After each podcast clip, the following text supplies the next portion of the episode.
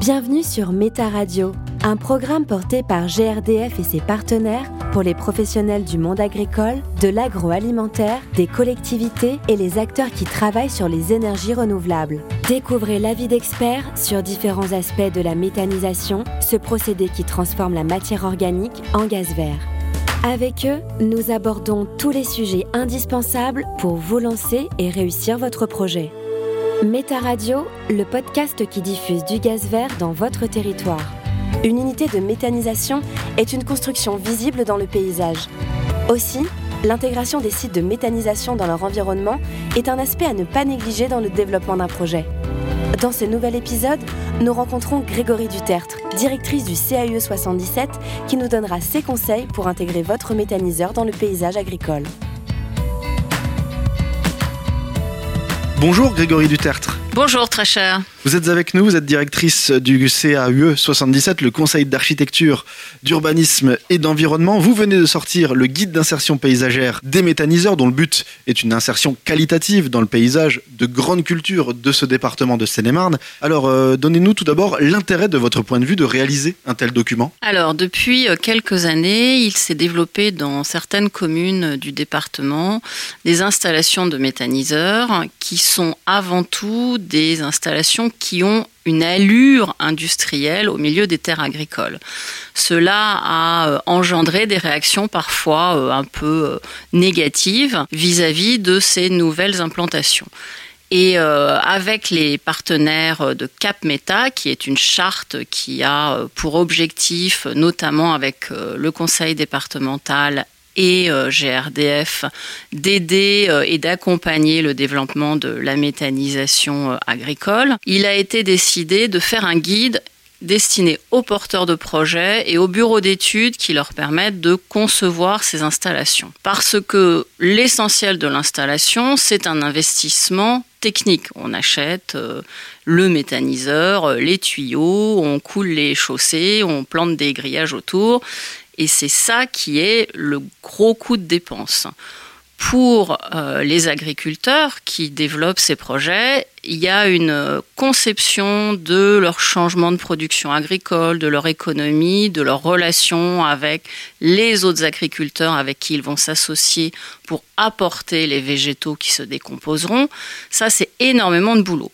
Donc après, planter autour de leur site ils n'y ont pas forcément pensé. Il faut aussi se rendre compte que dans nos paysages agricoles, depuis la Seconde Guerre mondiale, on va dire, il ne s'est pas passé grand-chose de neuf. En gros, on a construit quelques hangars euh, qui correspondent à ce que l'on ne peut plus faire dans les centres-bourgs. Et les générations d'agriculteurs qui les ont euh, construits n'avaient peut-être pas les, réflexes euh, qu'avait leur grand-père de planter un arbre au milieu de la cour de la ferme. Donc on a un peu perdu ce, ce réflexe euh, d'accompagner une construction agricole par des plantations. Notre rôle donc c'est d'aider les porteurs de projets à se dire bon, on va implanter quelque chose qui est conséquent. Hein. En général, c'est plusieurs milliers de mètres carrés, voire euh, un hectare de, terrain qui va devenir avec une installation qui euh, est une installation classée. Hein. Donc, comment on va la voir? C'est surtout ça que nous avons cherché à développer. C'est une méthode de regard pour rechercher une bonne insertion. Méta Radio le podcast qui diffuse du gaz vert sur votre territoire.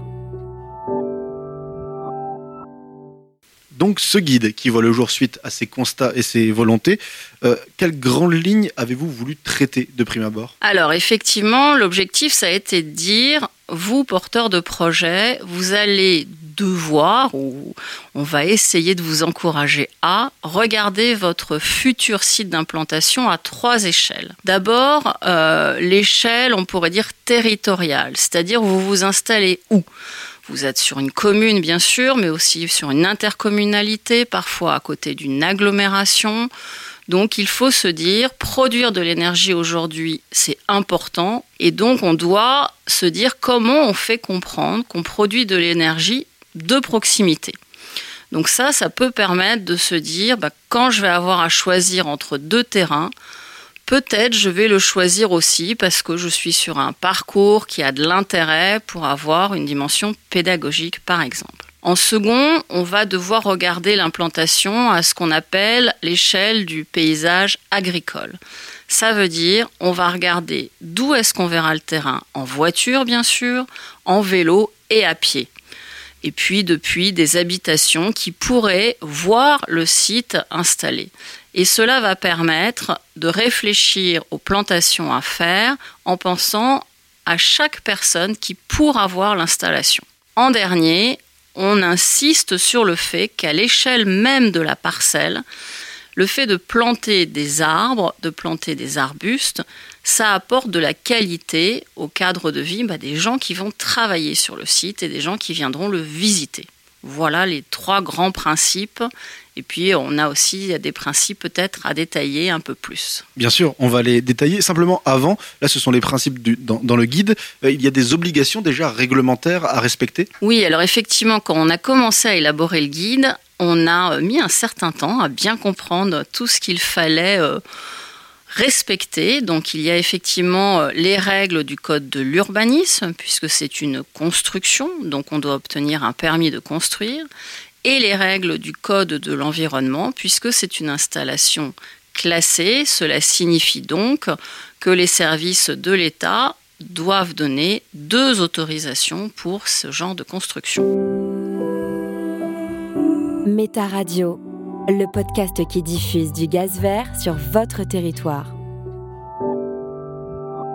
Donc, vous parliez de vos recommandations euh, dans le guide, qui prennent aussi la forme de schémas, schémas illustratifs. Est-ce que vous pouvez nous les résumer, si vous le pouvez? D'abord, on a euh, essayé d'accompagner les porteurs de projets en se disant, si vous hésitez sur un terrain, parce que pour choisir leur terrain, les porteurs de projets, ils ont bien sûr deux contraintes complètement incontournables. D'une part, les tuyaux de GRDF, même si ce n'est pas le joli terme, doivent être pas trop loin parce que le raccordement entre le méthaniseur et ces structures, bah, plus on est loin, plus c'est coûteux et plus c'est problématique pour l'équilibre de l'opération. Ensuite, il y a le fait que le terrain doit leur appartenir aux agriculteurs qui vont monter le projet.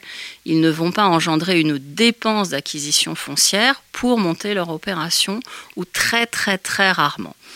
Ils peuvent donc se retrouver avec deux, trois terrains. Ce que l'on recommande, c'est de se poser la question du terrain qui pourrait être le plus discret dans le paysage agricole. Poser un méthaniseur sur une butte avec un horizon parfaitement décagé, c'est peut-être un peu présomptueux sur la qualité esthétique du méthaniseur.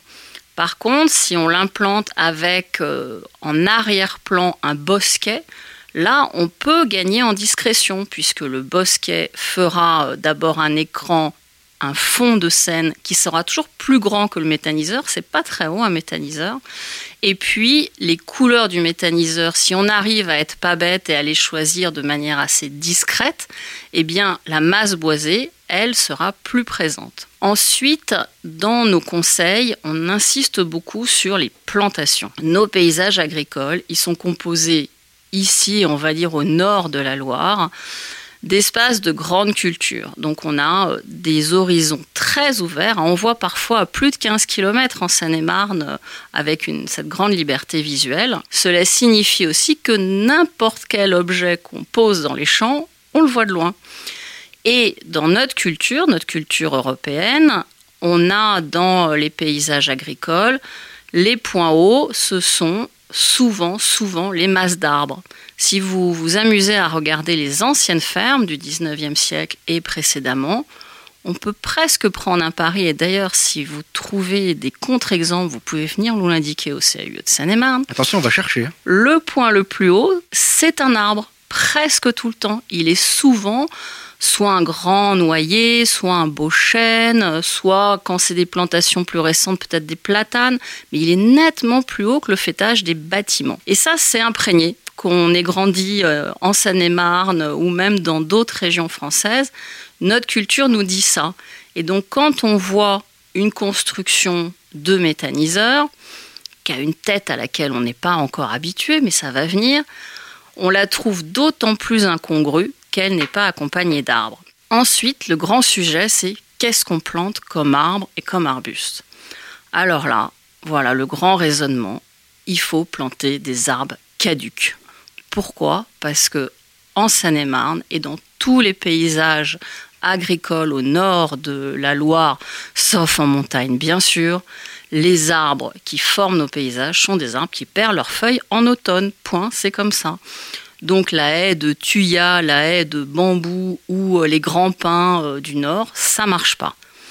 Donc faut plutôt chercher comment on apporte des végétaux qui ressemblent aux végétaux qui y a à côté à la campagne, tout simplement. Et ça, c'est un autre atout énorme, ce sont les apports écologiques.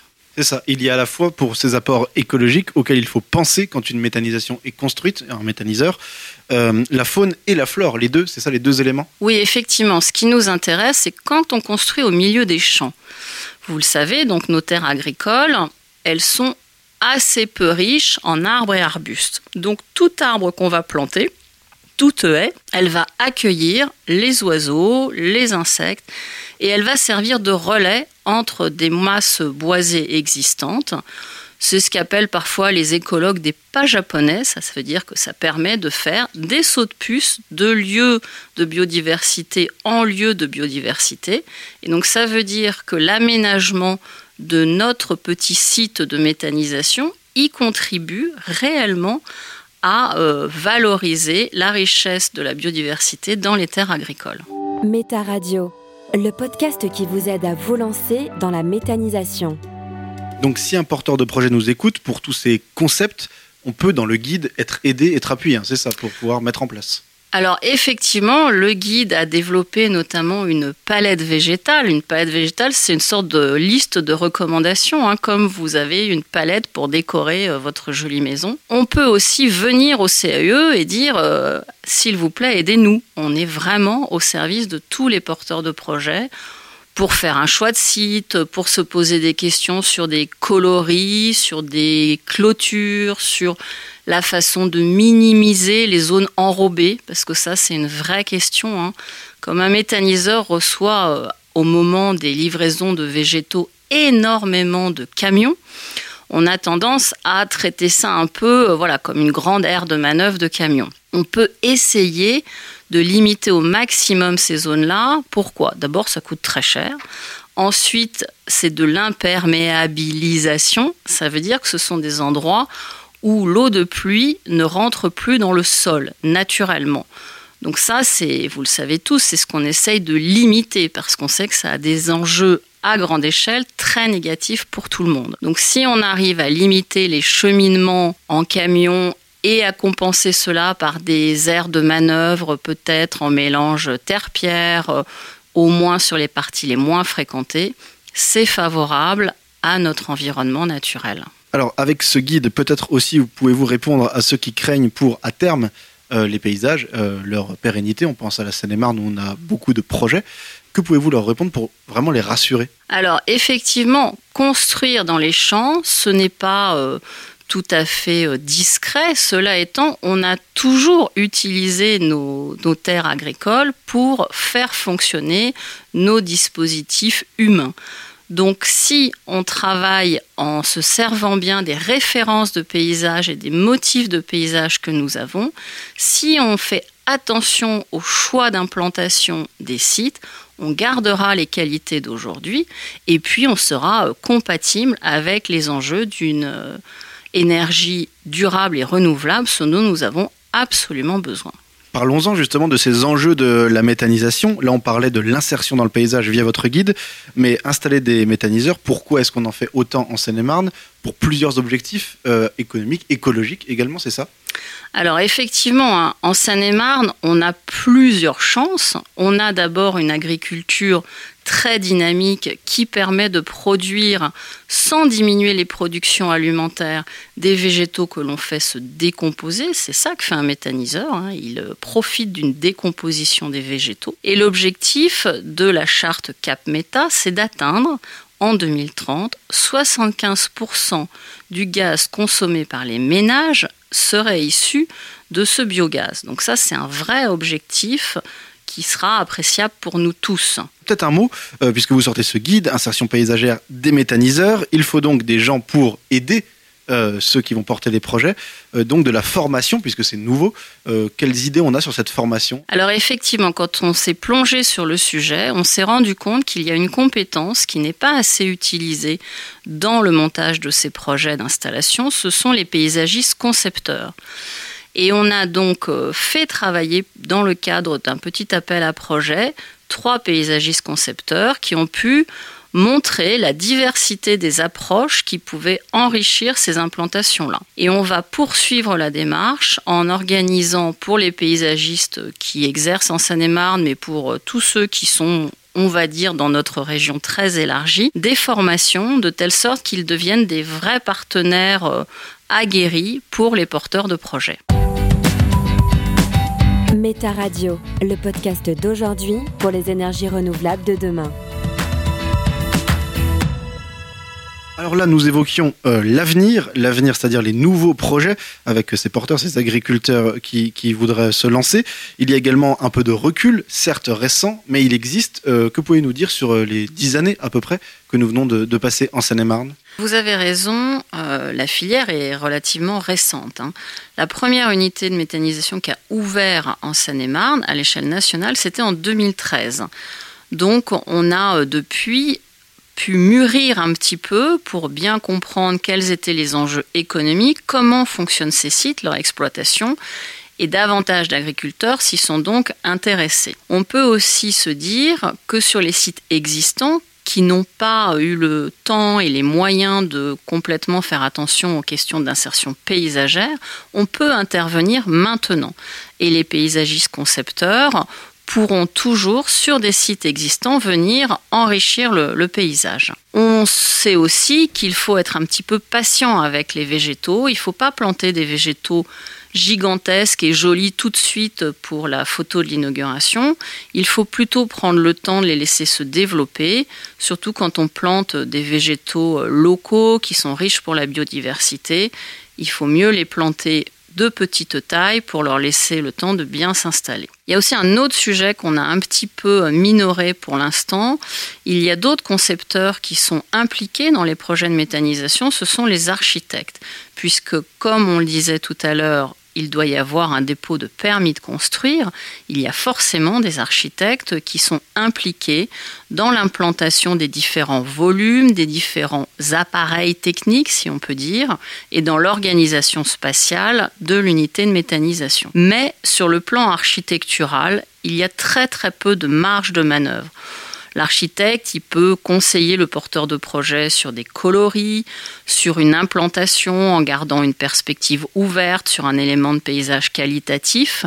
Mais comme il y a très peu de bâtiments et des budgets assez serrés, c'est vraiment à l'échelle des espaces extérieurs et des lieux de plantation qu'on a la possibilité d'améliorer la qualité de ces installations.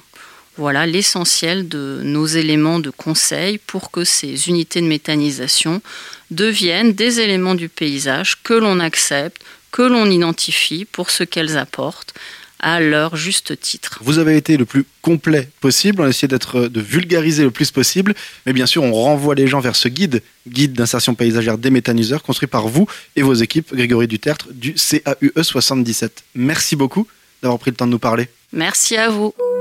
Vous écoutiez Méta Radio, le podcast qui diffuse du gaz vert sur votre territoire. Retrouvez toutes les autres thématiques pour en savoir plus sur les projets de méthanisation sur le site projet-méthanisation.grdf.fr. Merci de votre écoute.